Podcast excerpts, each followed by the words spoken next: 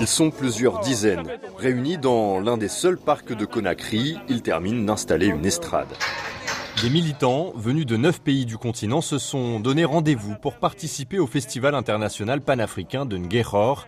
À cette occasion, un hommage a été rendu à Kwame Touré, le responsable de la commission communication du FIPAN, Baben Soiré. Pour nous, euh, c'est l'un des plus grands panafricains parmi les afrodescendants, si ce n'est le plus grand.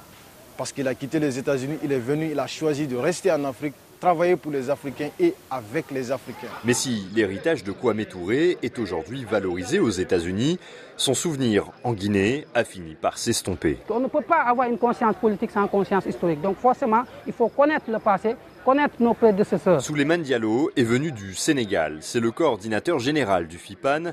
La pensée de Kwame Touré doit permettre, selon lui, de former les jeunes militants. Pour nous, c'est un militant euh, incontournable du milieu panafricaniste. C'est vrai que beaucoup de panafricanistes ne le connaissent pas encore bien.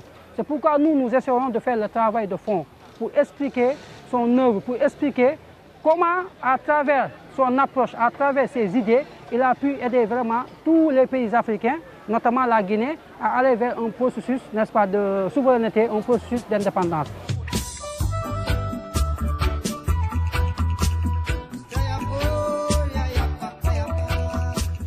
Le plus jeune fils de Kwame Touré, Alpha Yaya, participe à l'événement. Derrière lui, une affiche. Sur une carte de l'Afrique sont représentées les grandes figures du panafricanisme. Le visage de Kwame Touré a été placé au centre du continent. Kwame appartient à toutes ces personnes qui désirent euh, être libres.